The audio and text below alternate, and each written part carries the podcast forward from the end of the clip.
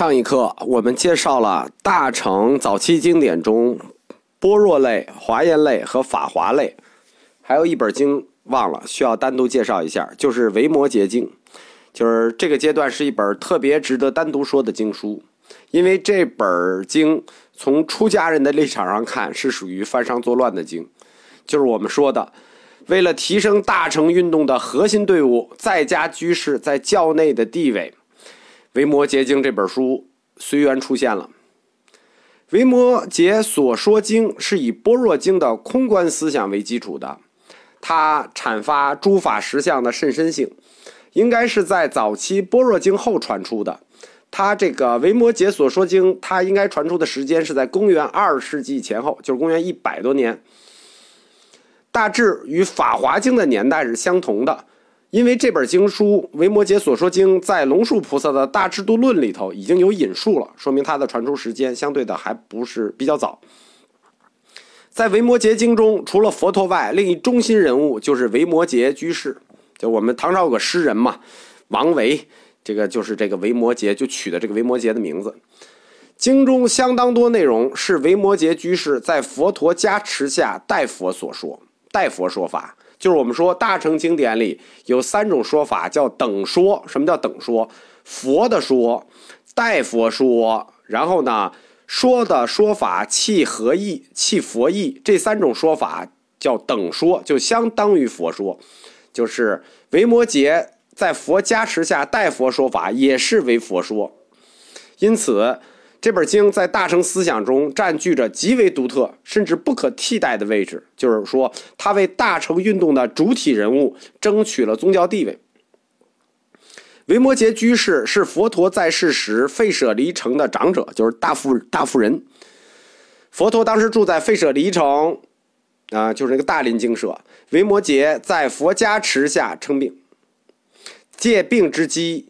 与佛派来问病之文殊师利菩萨反复共论佛法，就是贬低小乘，褒奖大乘，弘扬大乘的甚深微妙广大之义理。所以此经叫做《维摩诘所说之经》。在《维摩诘经》中阐阐扬大乘菩萨道的平等性，它不仅是意在指普度一切众生意义上的平等。更意在普度众生的善知识即老师的平等，意思是说什么呢？我们跟活佛、跟上师是平等的，不光是一般意义上平等，包括我们跟善知识的老师是平等的。在原始佛教与部派佛教时期，佛教是以出家众为核心的，呈现的是以阿罗汉为僧团领袖，以宗教领袖。而大乘兴起之后，菩萨道中，菩萨是以菩提心为本，它就趋于内在化了。趋于内在化的结果，就是菩萨行者的身份就会模糊。在菩萨行方面，相当于在家群众、出家群众，就是出家僧人，相对于在家群众，就不再具有什么天然的殊胜地位了。或者说，出家修行的僧侣和在家修行的居士，在大乘佛教里，他俩本质是一样的，没有谁比谁强。包括教你知识的老师，跟你也是平等的，也不比你强。就是维摩诘所说经提出来的这个，就是两线平等。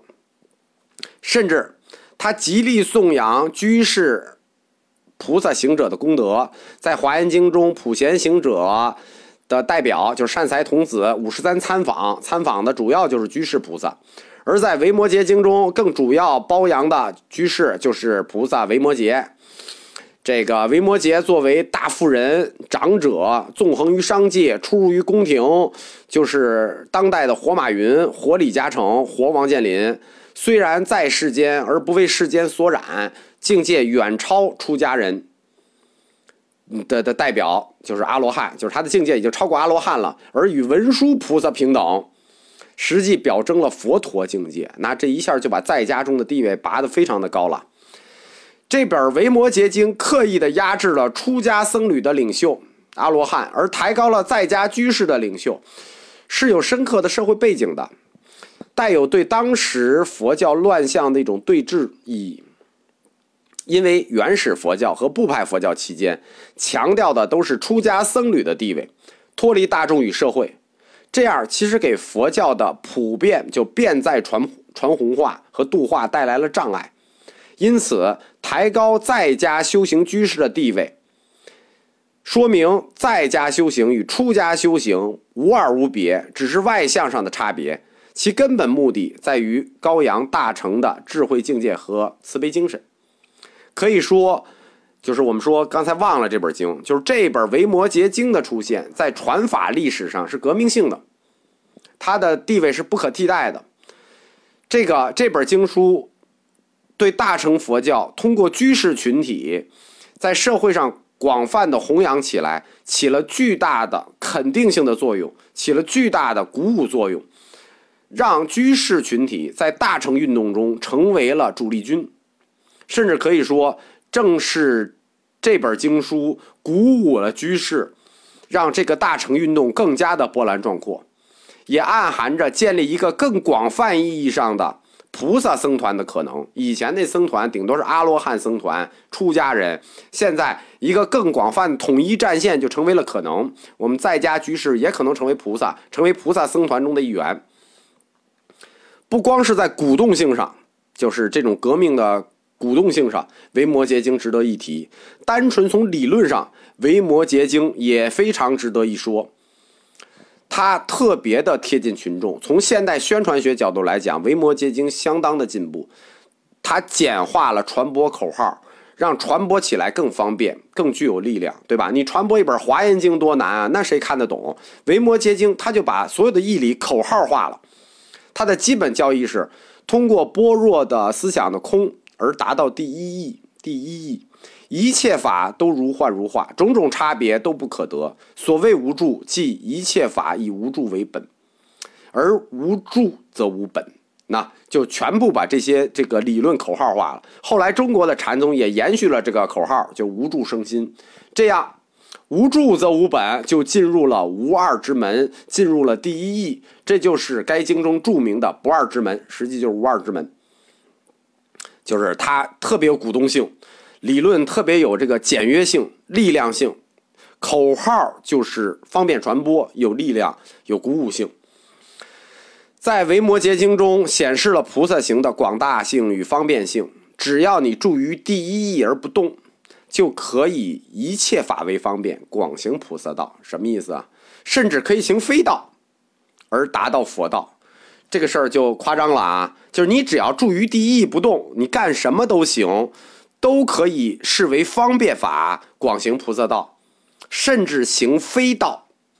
这个话说大了就，而达到佛道，提出来所谓不离烦恼而得菩提，不离生死而得涅槃。那这个。这就太好了，这就太方便了。在此意义上，《维摩诘经》就提出了菩萨行的基本指导思想，叫做“智度菩萨母，方便以为父”。就是说，所有的事儿只要注意第一，一切以方便为上。但这个理论在后世受到了很大的非难，因为它确实会引来很大的坏处。就是因为这个“智度菩萨母，方便以为父”，它还有一句对应的话，叫什么？叫“慈悲生祸害，方便出下流”。对吧？你一方便了，你确实容易出下流。作为大乘经《维摩诘经》，它也涉及到了净土，但是《维摩诘经》涉及的净土和净土宗的净土不是一样的。《维摩诘经》涉及的净土是我们禅宗推崇的那种净土，叫唯心净土。因为一切法无二无别，所以本质清净，而外相上有竟然差别。只有外相有差别，内在心没有差别。都是清净的本性，只是依据内在心的差别，《维摩诘经》谈到心净不仅众生净，而且所依佛土亦清净。若菩萨欲得净土，当净其心，随其心净，则佛土净。所以，《维摩诘经》指的净土，它不是一个外在净土，它是一个内在的内心净的呈现。心净者，在在处处都是净土。就是《维摩诘经》提的，就叫唯心净土。不是外在净土，大乘经教呢？这个还有一类，本来我们说不讲了，就只讲三类就可以了。还有一类叫净土，净土经典。因为一进净土，就进了佛教的四框架理论的神学部分，我们我们想是在佛教通史专门做一部这个净土宗在讲，但是呢，我们可以给大家简单的过一下，在大乘经典里，因为大乘经典第一大类般若，第二大类就是净土，我们还是给大家过一下净土宗的这些经典。在阿含经里说呢，娑婆世界三世诸佛。以当下立足的娑婆世界为佛土，并没有提到什么十方三世诸佛观以及他方佛土之说。所以说，在原始佛教时期，虽然出现了念佛、念天，甚至念佛升天。所谓升天，升天是升天，并不是往生净土的意思。但是到大乘佛教出现以后，新的佛陀观就出现了。在新的佛陀观下面，就揭示了十方三世有无量诸佛的概念，即过去已有，现在正有，未来当有无量诸佛成就。相应着就有无量诸佛所依的无量佛土，这净土就来了。这样修行者。在来生的去往，除了三界的这六道轮回的流转之外，还有一个跳出六道更好的地方，就不用就涅槃，不用非要打断，还有更好的地方，即无量清净佛土，简称净土。净土这是个简称，无量清净佛土简称净土。但清净佛土是诸佛功德所感，所以要求修行者通过修行积累足够的功德往生，于是就出现了净土法门。我们说净土是什么呢？诸佛自己发的愿望本愿，他发完了本愿，积累功德，最后感应得国土。你也必须有相应的功德，你才能去那里。那这个法门就是净土法门。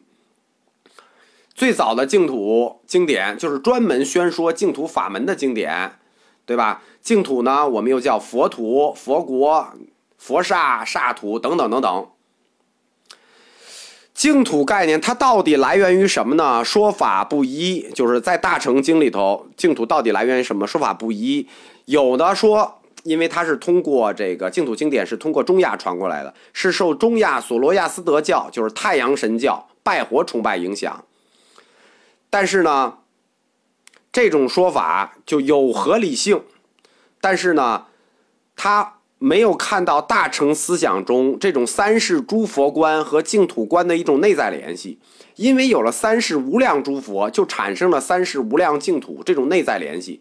单纯从这个这个基督教的天堂观啊和太阳神教啊去联想净土，它还是只能说它有一丝关联性，就是到底它的来源，这还有待于学界定论啊。大乘佛教的净土思想，总体来看，其实它是属于道场思想。但是净土法门与净土经典是不是源于佛陀金口玉言或口耳相传呢？我们只能说有可能性，对吧？因为佛陀说过有三世诸，没有说过三世诸佛，但是说过有过去佛，有过去佛就有相依的过去佛土。但是呢，这里头又有一个关于拜火崇拜的问题。所以说，我们不能确定净土宗经典是来自佛陀原说的，只说它具有这种合理性，也有可能性。但是你一定要说净土思想就是佛说的，那这个事儿根本就站不住。总的来说，大乘净土思想就是我们刚才说的是一个道场思想，以净土为道场，这是教化众生最大最盛的道场。众生呢，要在净土中不仅要享受法乐，更重要的是享受进一步修学的一种优越条件。所以后来，净土法门基本上就被解释成受用法乐的这么一个天堂。现在传承净土经典，涉及到净土的主要是，我们说主要有七类。我们常说的就是两类，一类是佛净土，比如东方佛净土，就是阿处佛的妙喜净土；西方佛净土，阿弥陀佛净土。第二类叫菩萨净土，比如说弥勒菩萨所在的兜率净土。这是第二类菩萨净土和佛净土，这是两类。阿处佛的妙喜净土呢？阿处就是不动不动如来，在东方最早出现在般若经里头。然后呢，可以认为阿处佛净土思想是大乘净土思想最早的根源。它集中表现在我们中国，呃，最早的三大译经家中的支娄迦琛译的《阿处佛佛国经》。东方成就阿处佛，功德感显阿处佛国，即妙喜净土。但是呢，这个净土呢，是要靠你自己修行。这个净土没有什么，不像其他净土，其他净土呢是他力往生，这个净土不能他力往生，只能自力修行。所以它在净土里头，它是最早的净土，也在修行方面也具有一些独特的意义。在大乘东方净土思想中呢。除了阿处佛净土，我们更熟悉的一个净土叫药师琉璃光如来净土，即净琉璃世界。这个净土最早流传是由中国玄奘所译的《药师琉璃光如来本愿功德经》提到的这个净土。现在中国人尤其重视此经，尤其重视此净土。为什么呢？因为想获得现世的福报，就是现世现报，现世福报。呃，最恰当一指的就是这本《药师光药师琉璃光如来经》。然后呢，菩萨净土呢，指的是弥勒净土，弥勒兜率净土。弥勒，它的翻译就是慈氏，慈祥的慈。在原始佛教和大乘佛教中，慈氏它都是未来佛。弥勒他现在就在住在兜率天，未来将降生于娑婆世界，在龙华树下。宣誓成佛，度化众生。关于弥勒成佛的经典呢，大乘早期是有传出的，比如龙树菩萨引用的《弥勒大乘佛经》《弥勒下生经》，汉译《弥勒六经》等等等等。让阿弥陀佛净土呢，阿弥陀佛又叫无量光、无量寿，他的佛土就是西方极乐世界，简称这个聚乐净土。从龙树的《十住毗婆沙论》来看，阿弥陀佛净土其实在大乘佛教兴起的早期，它就出现了。汉传的阿弥陀佛经典达七种之多，最早的是知千亿的，然后呢，最流行的是鸠摩罗什译的这个《佛说阿弥陀经》。阿弥阿弥陀佛呢，他本来是个国王，在世自在佛的感应下出家。他的名字叫法藏，叫法藏比丘。他发了一个大愿，愿此功德感生极乐净土。这个这个西方净土就是他这个大愿感生的。在这个《佛说无量寿经》里发过四十八大愿，非常有代表性。但这四十八大愿呢，不同的经记载的还不太一样。呃，每本经每本经都不太一样。重点里头有几条，为什么这个净土特别引人注目啊？因为在这四十八大愿里有几条是具体修行法门。呃，在《阿弥陀佛经》中呢，强调往生阿弥陀净土的法门有不谤大乘、修大乘行、静心十念可往生。关于这个静心十念可往生，争议一直很大，就是是念十次呢，嗯，是念十声呢，就是到底什么叫十念？这个争议很大。从《阿弥陀佛经》开始，就不再提倡自力往生这件事儿了，就是自己靠自己的修行，就不提这事儿了，或者不强调这个事儿了，强调的是他力往生，就是阿弥陀佛的功德，叫做加持力、增上力，就是额外加给你的力，给你个加力、加速度，在你往生的刹那间，你将蒙佛亲临接引，就能往生，叫带业往生，就是你这辈子还有业怎么办呢？没问题，阿弥陀佛亲自接引你，带业往生。在修行呢，其实有多种修行方式，包括念佛也是有多种念佛方式，但是最后就简化为了口念佛号为主。所以龙树称之为异行道。这种一行道后来在东亚地区被极端化，成为了一个他力往生的这么一个修行法门，或者说修行思想。